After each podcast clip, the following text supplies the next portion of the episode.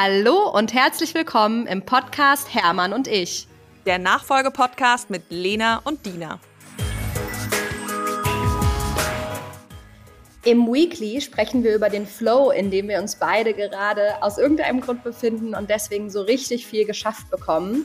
Und natürlich über Dinas Maschinenbaugipfelauftritt.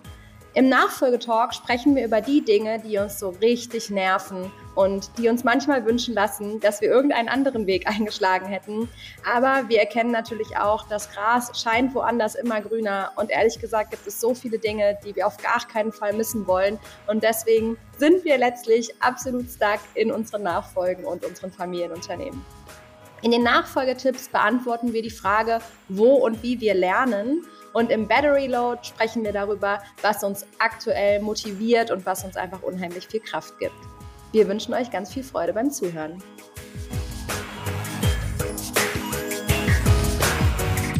So, los geht's. Weekly. Hallo Dina, wie ist deine Woche? Hi Lena, oh ja, du, mir geht's äh, ganz gut. Ich habe so das Gefühl, diese Woche wird endlich mal so ein bisschen was abgearbeitet. Ähm, wahrscheinlich hängt es auch damit zu tun, dass ich die letzten Wochen andauernd unterwegs war und jetzt habe ich mal eine Woche, wo ich komplett im Büro bin und einfach oh, so. Balsam, ne? Ja, es ist schon gut. mein Vater meint auch immer so, Dina, du musst mal ein bisschen mehr wirklich nur im Büro sein. Und äh, ja, er hat schon auch recht. Ja, natürlich hat mein Vater auch recht. Ähm, diese Woche habe ich einiges äh, wegbekommen. So. Und bei dir? Ja, ehrlich gesagt, ist witzig, weil bei mir ist es genauso. Ich habe irgendwie, kennst du das? Also ich arbeite mit Asana und habe da meine ganzen To-Dos drinne. Und dann gibt's immer so Aufgaben, die, da gebe ich mir persönlich eine Deadline. Und dann ist da diese Deadline drinne. Und jetzt ist schon seit drei Tagen, ist diese Deadline überschritten oder vielleicht auch schon seit drei Wochen, ja. Und diese Aufgabe blinkt mich so rot bei Asana an. Und irgendwie schiebe ich sie so vor mir her, weil ich einfach irgendwie, weiß ich nicht, nicht die Kapazität habe, gerade merke, mein Kopf ist da irgendwie nicht offen für, wie auch immer. Und diese, ich hatte fünf Stück von diesen Dingern. Ja, oh, und die habe ich diese Woche endlich mal alle fertig bekommen. Und ja. plötzlich aber auch so, so total schnell. Also habe ich auch wieder gedacht, manchmal soll es vielleicht so sein, dass man diese Dinge schiebt, weil es dann plötzlich diesen einen Tag gibt, wo dein Kopf irgendwie sagt, da ist die richtige Idee und schreib die jetzt auf und dann hast du es erledigt. Also irgendwie hatte ich das total, genau. Ja. Und äh, das war irgendwie sehr, sehr ähm, ja, befriedigend, kann man wirklich sagen. Und genau wie du sagst, ich hatte auch diese Woche zwei oder drei Tage sogar, wo ich wirklich keine Termine hatte und nur einfach im Büro war. Und mhm. das hat so gut getan, weil ich auch mal wieder so mit allen Kolleginnen irgendwie so ausführlicher sprechen konnte, mal mir ein bisschen mehr Zeit nehmen konnte.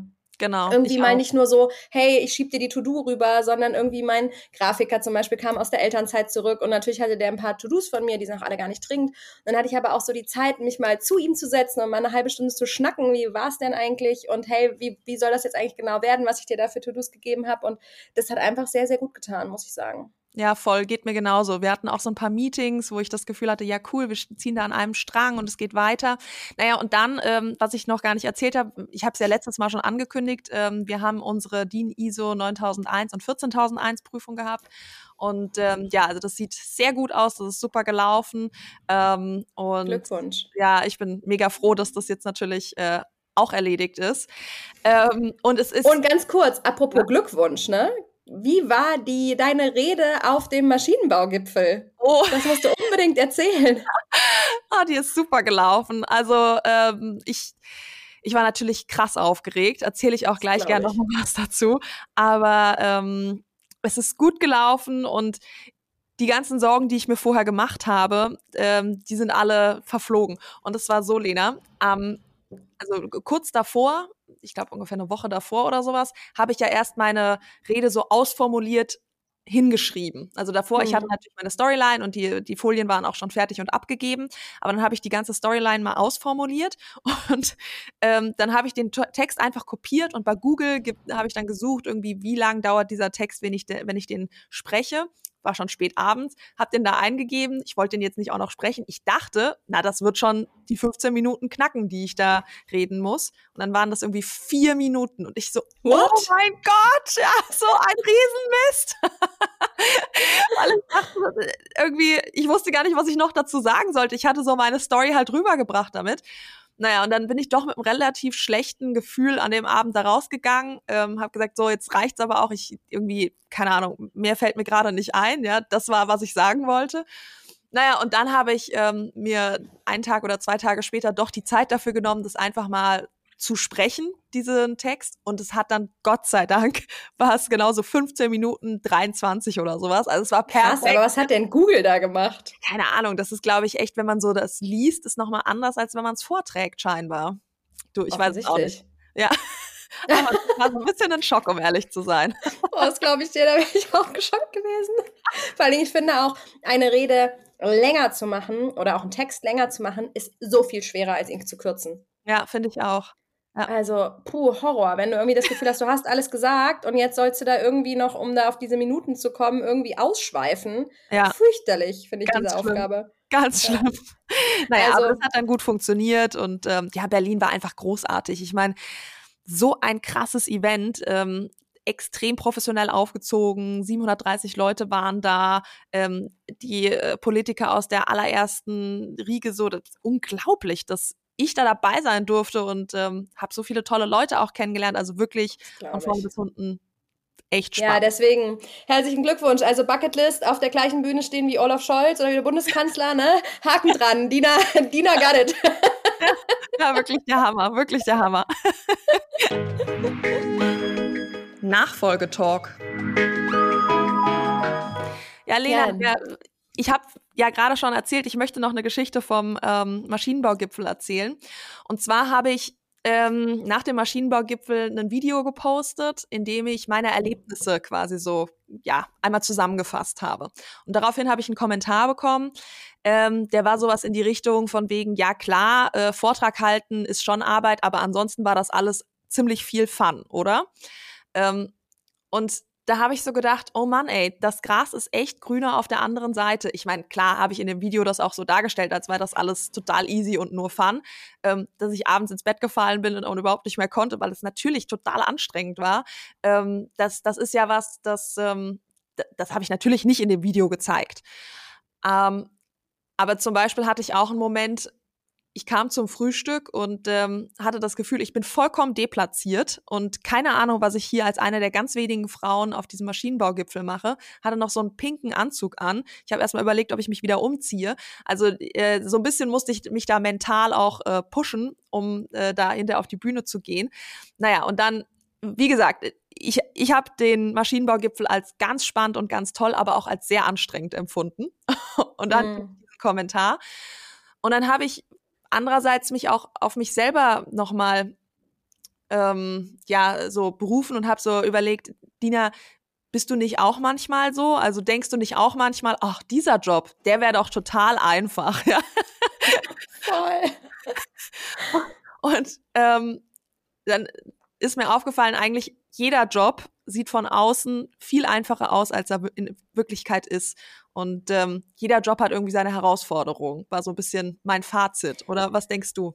Total. Und ich glaube, es ist ja auch so, dass einfach, man sieht ja oft dann so dieses Ergebnis, aber man sieht halt nicht diese Jahre und Wochen, weil ich meine, für deine Rede ist ja auch nicht nur entscheidend, dass du jetzt eine Woche vorher die geschrieben hast und die dann gehalten hast und vier Wochen vorher eine Präsentation gebaut hast und so weiter, sondern letztlich steckt da ja deine komplette Erfahrung aus den letzten drei, vier Jahren Nachfolge drin und alles, was du da rein investiert hast. Und dann wird halt oft gesehen, es ist bei mir im Moment auch ganz oft, dann sagen die Leute so, was mal willst du denn noch eigentlich alles machen? Du machst doch schon so viel. Und dann sage ich immer, spannend, dass ihr das so wahrnehmt, weil ja, wahrscheinlich mache ich nicht wenig, das stimmt schon, aber mir kommt es ganz anders vor. Wahrscheinlich, weil es eben so ein irgendwie organisch ist und alles irgendwie so Sinn macht und ihr seht vielleicht dann auch auf einen Haufen, aber dass ich das natürlich irgendwie ganz anders strukturiert habe und das irgendwie in unterschiedlichen Zeitpunkten und so weiter, dass ähm, logischerweise kann man das in der Außenwelt nicht nachvollziehen und es ist auch teilweise schwer, das wirklich zu erklären auf dem Weg, weil man das ja manchmal, wie geht dir das? Manchmal merkt man das ja selber gar nicht, was man da jetzt gerade für ein Wachstum macht oder wofür man da jetzt gerade, äh, was man da gerade tut, dass das schon da rein investiert, was man in zwei Jahren dann plötzlich ähm, auf die Beine stellt. Absolut. Ich habe letztens mit meinem Mann gesprochen und meinte so, oh, keine Ahnung. Und irgendwie, was habe ich denn jetzt bis jetzt schon gemacht äh, hier in der Nachfolge? Und er so, äh, wie bitte? Ja. Hat er auch geteilt. So, ihr habt irgendwie die und die Position besetzt, die vorher überhaupt nicht existiert haben. Das heißt, ihr habt die Organisation ganz anders aufgestellt, ihr seid gewachsen und und und. Aber keine Ahnung, irgendwie habe ich das dann eine Zeit lang ausgeblendet. Und also bei mir ist es auf jeden Fall so, ich habe manchmal Tage, da denke ich, boah, ist das alles anstrengend ähm, und sehe eben nicht irgendwie so dieses Big Picture und sehe, ah, stimmt, es ist ja auch das alles schon passiert in der Zeit und irgendwie das, was ich tue, das zahlt sich auch aus.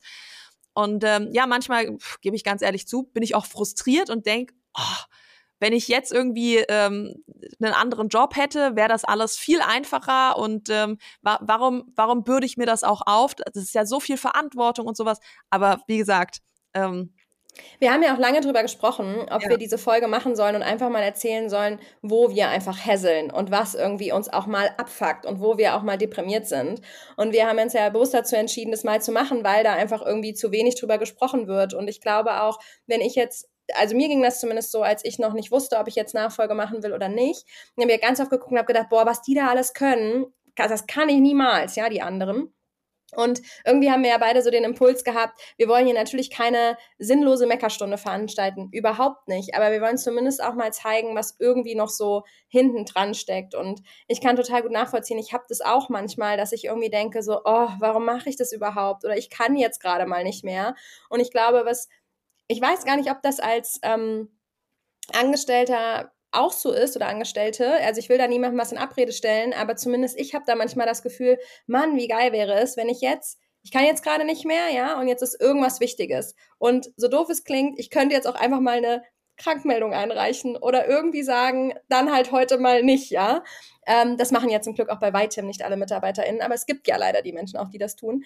Können wir nicht, weil es verschiebt sich einfach nur. Wir werden nie drum herum kommen. Es gibt niemanden, der das für uns dann übernimmt. Ne? Wir haben nicht diesen ja. Kollegen, der dann sagt, ach Mensch, wenn du den ja. Schrank jetzt nicht aufbaust, dann baue ich den eben jetzt auf. Ja? so. Genau, Sondern es bleibt einfach nur liegen und wir verschieben das einfach nur. Und das ist definitiv ein Moment, wo ich manchmal denke, oh, es könnte so viel einfacher sein. Und dann gibt's tausende Momente, in denen ich denke, Gott sei Dank habe ich die volle Verantwortung und kann das wirklich so machen, wie ich das quasi für richtig halte. Und dafür nehme ich dann gerne diese Downside in, in Kauf. Ja, absolut. Also ich denke, was so hinter den Kulissen geschieht, da, also ich sage jetzt zum Beispiel bei mir ist es so, mein absoluter Favorite ist jetzt nicht, ähm, so Fitzelchen in Verträgen mir anzuschauen oder ja, ähm, auch in Verträgen von Mitarbeitenden oder ähm, zu gucken, läuft das hier jetzt alles mit den Abrechnungen richtig, äh, wenn irgendwelche Belege fehlen. Ich mache das jetzt nicht direkt, dass ich, aber manchmal werde ich zum Beispiel gefragt, Nina, irgendwie der und der Beleg von dir fehlt noch oder muss ich das wieder suchen und ah, also das sind ja ganz typische normale Herausforderungen, die jetzt auch nicht unbedingt nur mit meiner Position als Nachfolgerin zu tun haben, aber wir alle haben Dinge, die uns nerven. Und letztens ähm, hatte ich so eine Fotografin irgendwie, wir haben uns dazu ausgetauscht, so von wegen, ähm, was sind die Sachen, die super cool an deinem Job sind und was ist irgendwie so das, was dich auch so ein bisschen nervt. Und sie meinte zum Beispiel, richtig cool findet sie, mit den Leuten in Kontakt zu sein und eben diese Fotoshootings und richtig nerven tut sie, dann hinter die Fotos durchklicken und gucken, äh, also diese Auswahl zu machen. Ja, also das Ach, sind Top 5, so. Und keine Ahnung, um ganz ehrlich zu sein, pff, ich habe überhaupt nicht darüber nachgedacht, dass das natürlich ein essentieller Teil ähm, des Jobs eines Fotografen ist. Aber auch das gehört dazu. Ja? Genauso wie es bei mir auch mal dazu gehört, dass wenn es eben irgendwo brennt mit einem Kunden, mit, mit, mit einem Mitarbeitenden, dann bin ich eben die Feuerwehr, die da hingeht und diese Sachen, diese Probleme lösen muss. Aber natürlich ist das nichts, was die Leute, was man von außen sieht oder worum man als erstes drüber nachdenkt, ah, das ist Dinas Job, ja. Aber diese Dinge existieren, diese Verantwortung existieren. Das, das ist auch vollkommen normal. Und wie gesagt, ich möchte mich jetzt auch nicht beschweren, sondern mir ist einfach dieser, dieser Punkt aufgegangen. Jeder hat Dinge, die einfach manchmal super doll nerven oder jedes Mal, wie jetzt bei der Fotografin mit diesem Aussortieren. Und ja, ich habe das auch. Ja. Ja, und, und ähm, du hast das vorhin in unserem Vorgespräch auch so schön gesagt, ne? Dann ist es ja oft so, dass die Leute auch noch sagen, ja, aber das läuft ja bei euch alles super und sieht man ja bei LinkedIn und sieht man ja bei, keine Ahnung, Instagram und überhaupt und ihr seid ja überall und bla bla bla.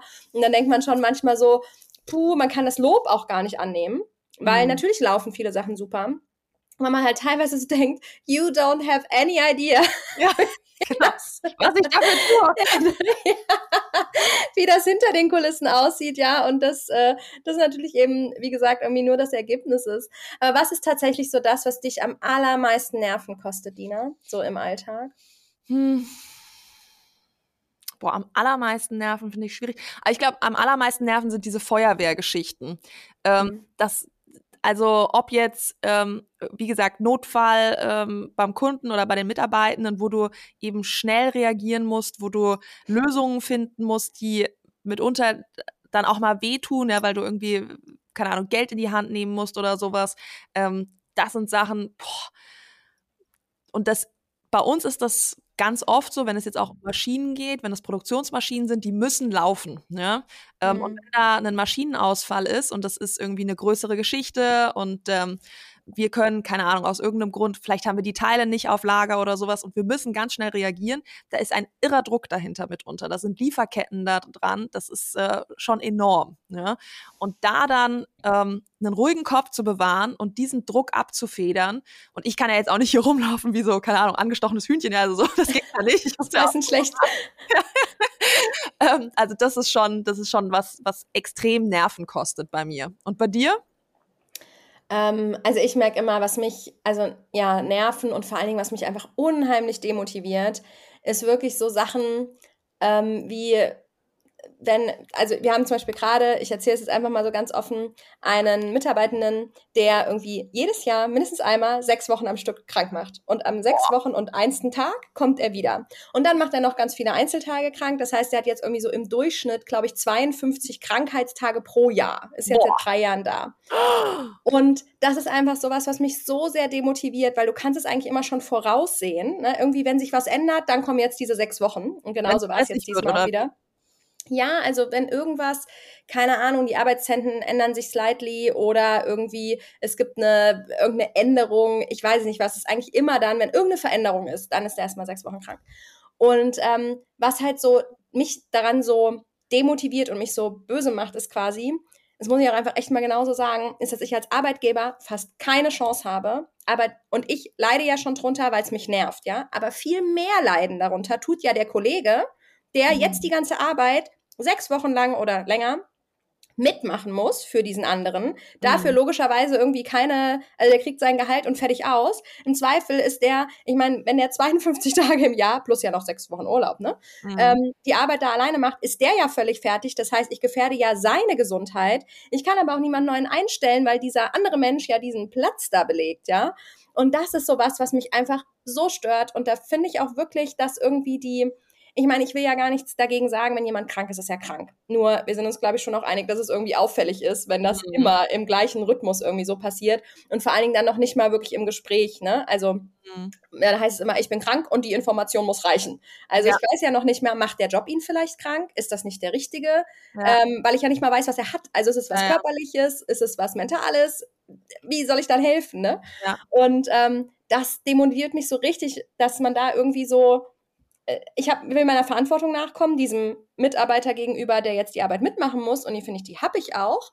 Und gleichzeitig weiß ich gar nicht, habe ich eigentlich irgendwie sind mir so ein bisschen die Hände gebunden. Mhm. Ähm, und man ist ja auch ganz schnell immer so als Unternehmerin so diese, äh, ja, du bist die Böse, weil du jetzt da irgendwie eine Kündigung gezogen hast, ne? Oder weil du nur drüber nachdenkst. Da bist du ja mhm. manchmal schon so, du kannst doch hier niemanden auf die Straße setzen und du böse, böse, mhm. böse.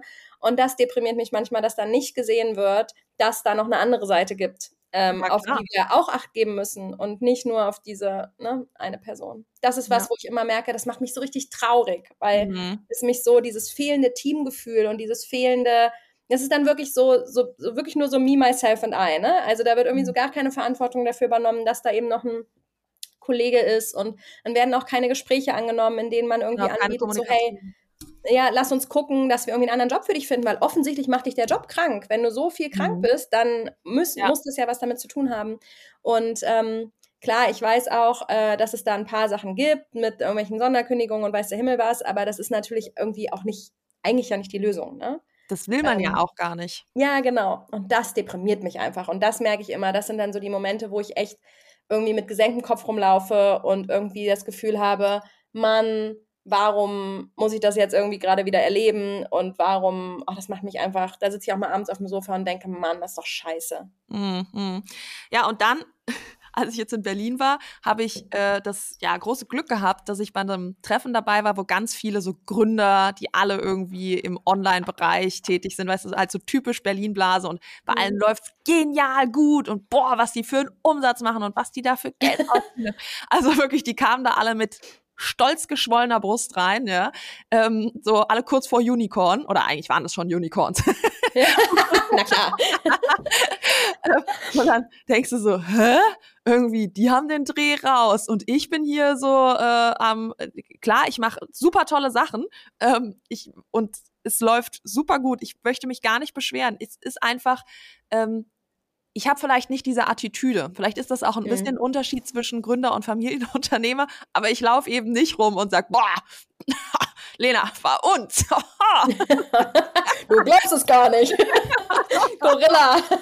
Du, aber ich glaube total, sagst es total so. Das ist echt so eine Attitude und das ist irgendwie so ein, fast schon wie so ein, keine Ahnung, in der Startup-Branche muss es vielleicht so sein. Also ich war ja in der Startup-Branche, wie du weißt, bevor ich in die Nachfolge angetreten habe.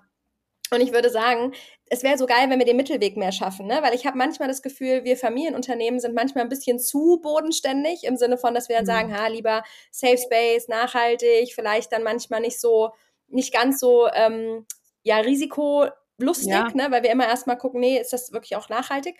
Ähm, und die Startups, in meiner Wahrnehmung, und es ist jetzt ja immerhin auch schon ein paar Jahre her, aber dennoch sind halt so, ja, geil, all in und ach, was am Ende bei rauskommt, das sehen wir dann und äh, lass uns Hauptsache, wir fliegen erstmal hoch, ja. ja. Und ähm, ich würde ja auch total sagen, was halt bei, bei, bei Lumizil, meine Gründung, Möbel Schaumann, hat total gezeigt, dass quasi dieses, dieses, wir haben als Lumizil immer Möbel Schaumann so ein bisschen gefühlt so mit, mitgenommen und haben gesagt, komm, flieg doch mal ein bisschen höher, lass uns mal ein bisschen was riskieren und wir machen mal ein bisschen was. Und Möbel Schaumann hat aber uns die Balance gebracht, sozusagen, ja, in einem gewissen Rahmen, der uns irgendwie nicht gleich existenzbedrohend ist oder sonst irgendwas. Und hey Leute, am Ende des Tages müssen wir hier Geld verdienen. Der schönste Umsatz, die schönsten vielen Kunden, die schönste Homepage sind uns völlig scheißegal, wenn am Ende des Tages hier nicht die Gelder bezahlt werden können ja, und genau. wir da alle irgendwie sicher von leben können. Und ähm, deswegen kann ich mich aber noch so gut daran erinnern. Und ich habe ähm, da, wenn du ja auch aus einer Unternehmerfamilie kommst, dann bist du das ja auch irgendwie gewohnt, ne? Also ich meine, dein Vater ist wahrscheinlich auch nie so rumgelaufen, meiner nee. zumindest auch nicht. Nee. Und mich hat das am Anfang in der Startup-Welt auch immer total verwirrt und dann habe ich immer so gedacht, so Gott, oh Gott, bist du einfach so schlecht oder so schlecht im Erzählen? Ja, ja, nee, also die können echt gut aufs Klötzchen hauen und ähm, ich finde es auch bewundernswert und also es war ein super toller Abend, ich hatte richtig viel Spaß. Ähm, und das war auch für mich total inspirierend. Aber hinterher habe ich dann halt schon dieses, so das Gras ist bei den anderen immer super grün, ja, gedacht. Ja. Ähm, natürlich haben die auch ihre Herausforderungen. Und äh, genauso wie ich meine habe, und ja, ich hau vielleicht nicht so sehr aufs Klötzchen in der Zwischenzeit, aber genauso wie ich die Herausforderungen habe, haben die natürlich auch ihre Herausforderungen. Ja? Und kein Geschäftsmodell ist ähm, total super einfach. Jetzt, ach ja, genau, hier bei der DIN ISO 9001 Prüfung und 14001 Prüfung hatte ich auch mit dem Auditor nochmal gesprochen und ich hatte eben so erzählt, ähm, wie das mit unseren Kunden, wie da die Prozesse sind, wenn, ähm, keine Ahnung, irgendwas nicht funktioniert oder es zum Service kommt, so Geschichten. Und meinte er so, boah, ja, das ist schon ähm, ganz schön krass, so im Maschinenbau. Und dann meinte ich so, ja, sie, sie kommen doch rum, wo ist es denn nicht krass? Und dann denkt er so nach, nee, eigentlich ist es überall anstrengend. Ich so, habe ich mir schon gedacht. also ich glaube, es gibt nicht die eine Branche, wo halt ähm, alles also du hast vielleicht weniger Service-Einsätze an deinen Möbeln, aber dafür hast du halt andere ähm, Dinge, die einfach total anstrengend sind, ja. Ja, haben wir, natürlich haben wir das auch, ne? Und manchmal, ja. mein Papa sagt manchmal so schön, zwei Prozent der Kunden machen 95 Prozent der Arbeit. Und manchmal denke ich, so. es ist so sehr so, ne? Immer die Kunden, sagen wir mal so, die mit dem kleinsten Ticket, ne? Also im Sinne von, weiß ich nicht, der Kunde, der für 700 Euro was gekauft hat, macht dann plötzlich einen riesen Strahl, weil die Monteure irgendwie fünf Minuten nach der vereinbarten Zeit kommen. wo man schon vorher irgendwie sagt, also ne, die Monteure sind ja den ganzen Tag on the road. Wir kommen zwischen 11 und 12 plus minus, weil es kann ja auch mal ein bisschen Stau sein oder dauert bei einem Kunden länger, ja. Und dann kommen die um 5 nach 12 und ich möchte jetzt einen Nachlass. Ich habe hier über eine Stunde gewartet dafür, dass sie dann fünf Minuten zu spät kommen. Und all so ein Kram, wo du dann denkst so, boah, es ist aber auch irgendwie, Ja. Ne? Also, wo ich dann wirklich manchmal denke, ich wünschte, ich würde das den Kunden vorher schon ansehen. Ja. könnte irgendwie sagen, nee, danke, behalt ja. dein Geld, weil äh, das ist einfach den Aufwand am Ende manchmal nicht wert. Ja. Also, das sind, äh, ist auch sowas, was mich total nervt, wo ich dann echt so denke, auch letzte Woche hatte ich so einen lustigen Moment, da saß ich, ich setze mich ja immer im Büro dahin, wo gerade ein freier Schreibtisch ist. Und ich saß neben meinem Programmierer Waldi. Waldi ist großartig. Und ähm, dann hat, hatte ich einen Kunden dran und ich musste ihm den Termin absagen weil unser LKW eine Panne hatte. So, passiert, was soll ich machen? Der LKW lag da, ja. Hab den angerufen und hatte natürlich schon geguckt, dass ich den morgen direkt beliefern kann. Also statt quasi nachmittags zwischen 15 und 16 Uhr hat er seinen Termin am nächsten Morgen zwischen 7 und 8 bekommen. Auch vor der Arbeit. Ich habe alles umgelegt, damit dieser Kunde da.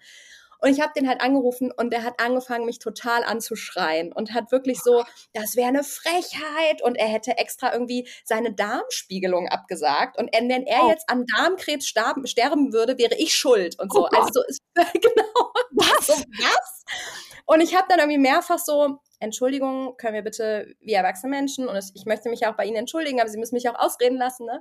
Und habe mehrfach so probiert und so nach fünf Minuten habe ich einfach tief Luft geholt und habe einfach mal so richtig zurückgeschrien. Und der liebe Waldi hat mich total erschrocken. Mir so den Stuhl zusammengezuckt, weil ich einfach dann auch echt so richtig zurückgeschrien habe und so, jetzt hören Sie mir endlich mal zu, das ist eine Frechheit, wie Sie hier mit mir reden. Und dann war aber echt stiller am anderen Ende des Telefons. Und dann sagte der tatsächlich, oh, ich habe mich wirklich im Ton vergriffen, ne? Okay, lassen Sie uns wie erwachsene Menschen reden. Was haben Sie denn für ein Angebot für mich? Und da dachte ich so, krass, echt jetzt? Wer? Was eine Geschichte. Oh, ich dachte, ich hatte schon den Telefonhörer die ganze Zeit so ganz weit weggehalten und dachte so, oh Himmel, Herrgott, warum, lieber Gott, habe ich das ja heute verdient, ja? ja? Und nach dem Zurückschreien dachte ich dann echt so, ah, okay, das war offensichtlich das Learning aus der ganzen Sache. Ich muss auch mal schreien. Und auch mal auf den Tisch hauen. Ja, oh, ja total. Ja. Aber das sind echt so die Sachen, wo du teilweise so denkst, so, Mann, hey, ähm, warum ist so wenig Verständnis da? Ne? Mhm. Also ich meine, wie gesagt, es war eine LKW-Panne, es war jetzt nicht irgendwie irgendwas, worauf ich Einfluss hätte nehmen können. Ne? Ja. Und wenn du dann so dieses fehlende Verständnis kriegst, dann denkst du ja schon manchmal so, puh. Und ich meine, in welchem Unternehmen ruft dich die Chefin dann persönlich an? Ne? Also ja. bei jedem anderen Unternehmen hätte dich irgendein Disponent, irgendeine Sachbearbeitung, weiß der Himmel, ich ja. rufe den dann noch persönlich an, um mich zu entschuldigen und zu sagen, ich kümmere mich da schnell drum. Ne? Und dann kriegst du irgendwie so die Bandbreite. Das ist schon auch manchmal ein bisschen frustrierend. ja. Ja, aber hast du gut gelöst, muss ich sagen. Hat ja Wirkung gezeigt. Und auch schön ist, muss ich jetzt fast noch zu Ende erzählen, ähm, ich habe jetzt seit ähm, ein paar Wochen wieder einen Kundendienstleiter, hatte ich jetzt länger nicht. Und ich freue mich total, weil das ist mein ehemaliger Assistent, der, oh. der wollte immer weiter und ich habe immer gesagt, Marcel, finde ich total gut, du kannst das auch, du musst jetzt mal Personalverantwortung übernehmen. Und als mein Assistent hast du das halt nicht so richtig. Guck doch mal, du bist so gut am Kunden, hast du nicht mal Bock, Kundendienstleitung? Das ist doch dann irgendwie der nächste Schritt. Ja, hm, nee, naja, lange Rede, kurzer Sinn. Jetzt hat er gesagt, er macht das. Und er mhm. macht es richtig, richtig gut, ja. Und jetzt war auch gestern wieder ein Kunde, im Möbelhaus, der hat sich irgendwas war da und dann habe ich ihn angerufen und hab halt, wollte sagen, hey Marcel, hier ist ein Kunde, übernimmst du den bitte, ja? Und ähm, weil ich in einen Termin musste. Und ich wusste, dass Marcel schon einen totalen Trouble-Tag hatte und schon so zwei, drei Extremfälle und hatte schon so das schlechteste Gewissen und dachte, oh, der arme Kerl, jetzt kriegt er noch so einen. Ja. Und dann kommt er so zu mir ins Büro, holt sich die Sachen und sagt so, ja, ich habe richtig Bock, ich bin heute auf 180. Und ich natürlich erst so, warte mal, 180 ist nicht so gut, in so ein Gespräch zu gehen. Und er so, nee, im positivsten Sinne, das ist so ein geiler Tag heute, der ist zwar so anstrengend, aber Lena, ich habe selten so viel gelernt, das macht richtig Bock. Ich freue mich jetzt richtig, dass da noch so ein Kunde ist. Wow. Und ist dann losgegangen und kam so zehn Minuten später und meinte so, ja, hat total gut funktioniert, das ist echt ein geiler Tag heute. So, Growth den Stress, den finde ich richtig geil. Und ich so, das ist mal ein geiles Mindset. Genau. ja, nicht schlecht. Ja, siehst du, guck mal. Und ich habe gedacht, ihr hättet vielleicht nicht so unendlich viele äh, Service-Einsätze, wo ihr da ähm, Problemkunden bedient, aber weit Hammer. gefehlt, weit gefehlt, ja. Und da sieht man es mal wieder. Ich habe, also das, ich denke, ach, Möbel, super, ja, weil ich eben nicht jemand bin, der, keine Ahnung, äh, wegen den sieben Minuten dann so einen Aufstand macht, ja. Deswegen denke ich gar nicht, dass das andere machen. Ja. Nachfolgetipps. Ja, ihr Lieben, wir haben wieder eine Frage bekommen von euch. Und zwar ist diesmal die Frage von Friederike. Ich hoffe, ich habe das richtig ausgesprochen, wird mit I geschrieben. Ähm, und die fragt uns, wo wir uns Inspiration holen und wo wir lernen. Dina, mhm. magst du mal anfangen? Wo lernst du? Puh, ja, also ich kriege natürlich erstmal erstmal habe ich einfach Situationen, die mich herausfordern in meinem Alltag, ja, die, ähm, wo ich dann auch mal dran knabber, vielleicht auch mal was länger.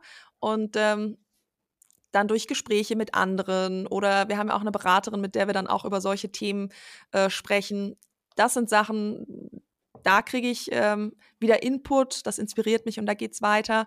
Ähm, dann so medienmäßig, also wo, wo hole ich mir da Input? LinkedIn ist für mich ja, wie ihr alle wisst, super wichtig und ich ähm, kriege da auch viel Input.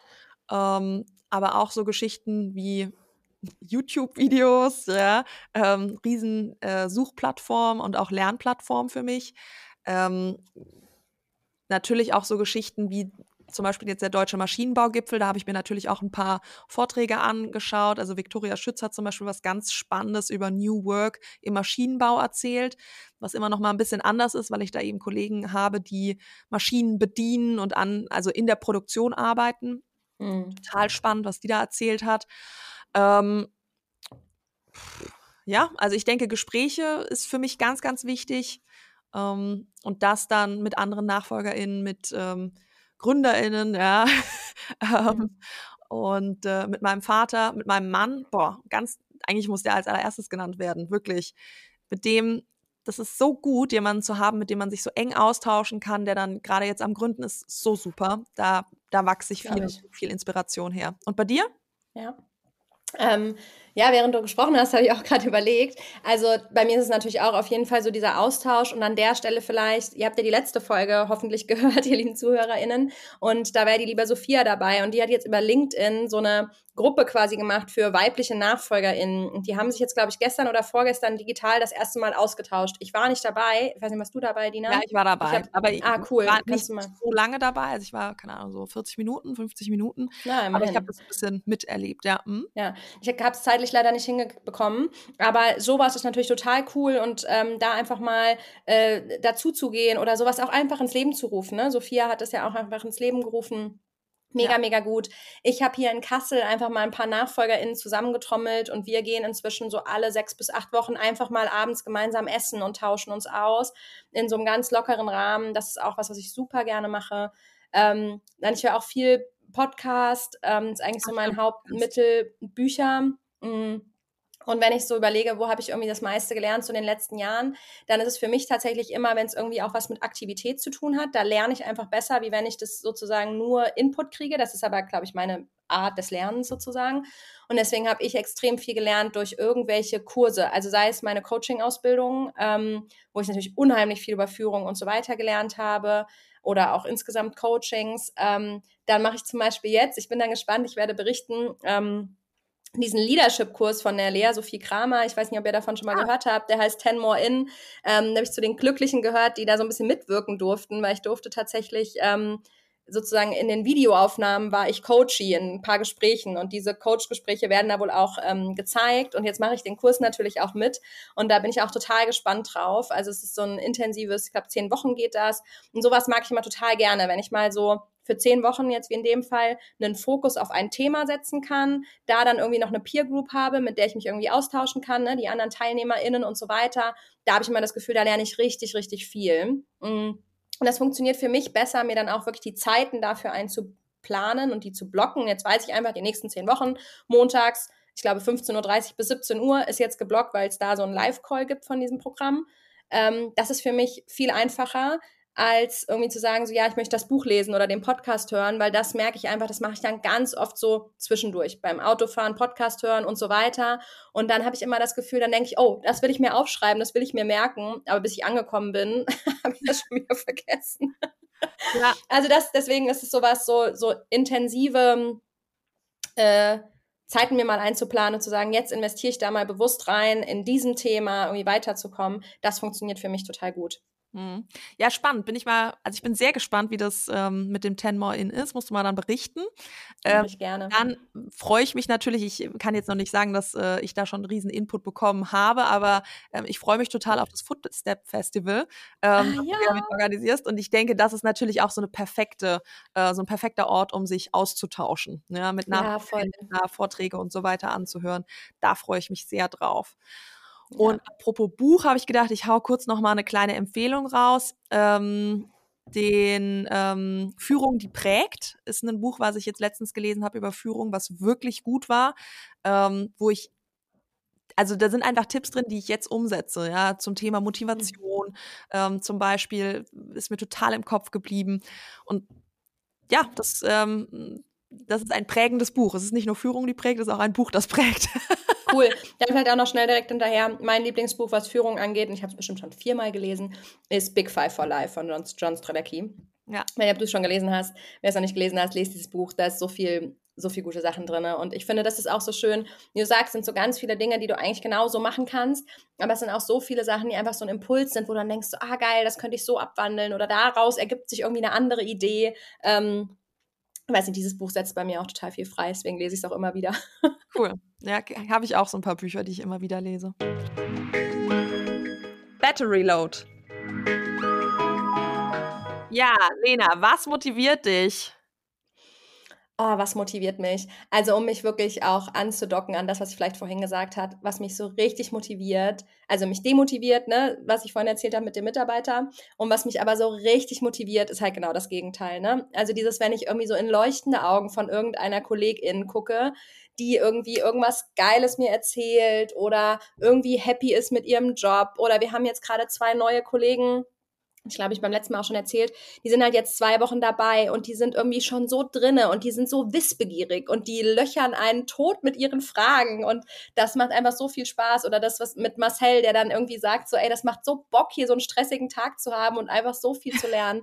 Das ist echt was, so da geht mir das Herz auf und das motiviert mich so krass und da denke ich immer, ah, ich muss mich einfach mehr, nur noch auf diese Leute konzentrieren und diese anderen, die mich da demotivieren, einfach hinten runterfallen lassen, weil es einfach das echt nicht wert ist. Ähm, das macht dann so viel Spaß, dass man ja zum Glück wirklich auch in ich würde schon sagen, 95 Prozent, also in, wenn man in 100 Prozent Menschen investiert, von 95 kriegt man ja echt äh, unheimlich viel zurück, mhm. oder zumindest ist meine Erfahrung. Und das motiviert mich richtig, richtig krass, muss mhm. ich sagen. Ich glaube, ich weiß gar nicht, ob es was anderes gibt, was mich mehr motiviert. Ich glaube nicht. Ja, sehr schön. Also bei mir ist gerade Motivation ähm, auf dem Maschinenbaugipfel hat unser Bundeskanzler, also es wird ja jetzt äh, sehr hoch aufgehängt hier, was ich gerade erzähle, aber es war trotzdem, naja. es ist trotzdem für mich ein, ähm, ein, ein Satz gewesen, der mir im Kopf geblieben ist. Also es ging irgendwie um das Thema Nachhaltigkeit und die Zukunft, wie die gestaltet wird, wie ähm, also wie wir unsere Zukunft gestalten könnten. Ja. Und da war so ein bisschen der Satz, ähm, egal welche Technologie es hinterher ist, die äh, wir nutzen als Zukunftstechnologie, die Maschinenbauer sind diejenigen, die die Technik dafür bauen, dass es diese Technologie dann gibt. Ne? Ähm, mhm. Und das fand ich irgendwie so empowernd, dieses wir bauen die Dinge, die für unsere Zukunft eben auch wichtig sind. Das fand ich so gut. Ja? Also wir sind ja jetzt Voll. zum Beispiel in einem Projekt drin, wo es um ähm, äh, Batteriezellen geht, die wir eben dann ausschneiden an so bestimmten Punkten. Und das ist so, das ist ein empowerndes Ding, wenn du weißt, okay, das ist, das ist eine Zukunftstechnologie, in die wir hier investieren, in die wir forschen, ähm, wo es jetzt weitergeht und das ist einfach klasse. Ja? Ähm, und heute Morgen auf dem Weg zur Arbeit habe ich noch im Radio einen ähm, Song gehört, der ist irgendwie neu von Peter Fox, pinke Zukunft oder sowas. Irgendwie, ich sehe nicht schwarz, sondern ich sehe für die Zukunft pink. Ähm, also so von wegen, okay. weil irgendwie ihr seid diejenigen, die die Zukunft gestalten. Und da habe ich auch gedacht, ja, stimmt, wir haben so viele, ähm, also die neue Generation, die Generation Z, die engagiert sich so sehr für Nachhaltigkeit und es gibt ähm, so viele gute Impulse. Ja, wir werden es schaffen. Unsere Zukunft wird nicht schwarz. Ähm, ja, irgendwie, ich, da habe ich zurzeit eine richtig gute Stimmung. Ja, ich habe das Gefühl, ja. ich kann was tun mit dem Laser. Wir können ähm, die Zukunft bauen und ähm, es gibt ganz viele andere Menschen, die auch daran interessiert sind, da eine positive Zukunft zu bauen. Ja, voll schön. Müssen wir auch einfach mehr drüber reden, ne? als immer nur über das, was alles irgendwie nicht läuft und wo du das gerade gesagt hast, so Musik, das ist tatsächlich auch was, was mich motiviert. Also da gibt es irgendwie so ein paar Songs, von denen ich genau weiß, wenn ich irgendwie schlecht drauf bin und irgendwie Motivation brauche, ja, oder einfach nur mal gute Laune, dann mache ich mir die irgendwie an. Also bei mir steht da ehrlicherweise Mama Mia zum Beispiel ziemlich hoch. Also so die ganzen ABBA-Songs stehen da relativ hoch im Kurs. Da kann man mal so durch die Bude tanzen und danach ist alles wieder gut und man ist irgendwie super motiviert. Also manchmal sind es ja auch echt so die kleinen Dinge, ne? Absolut. Ja. Vielen Dank fürs Zuhören. Bis zum nächsten Mal. Bis in zwei Wochen.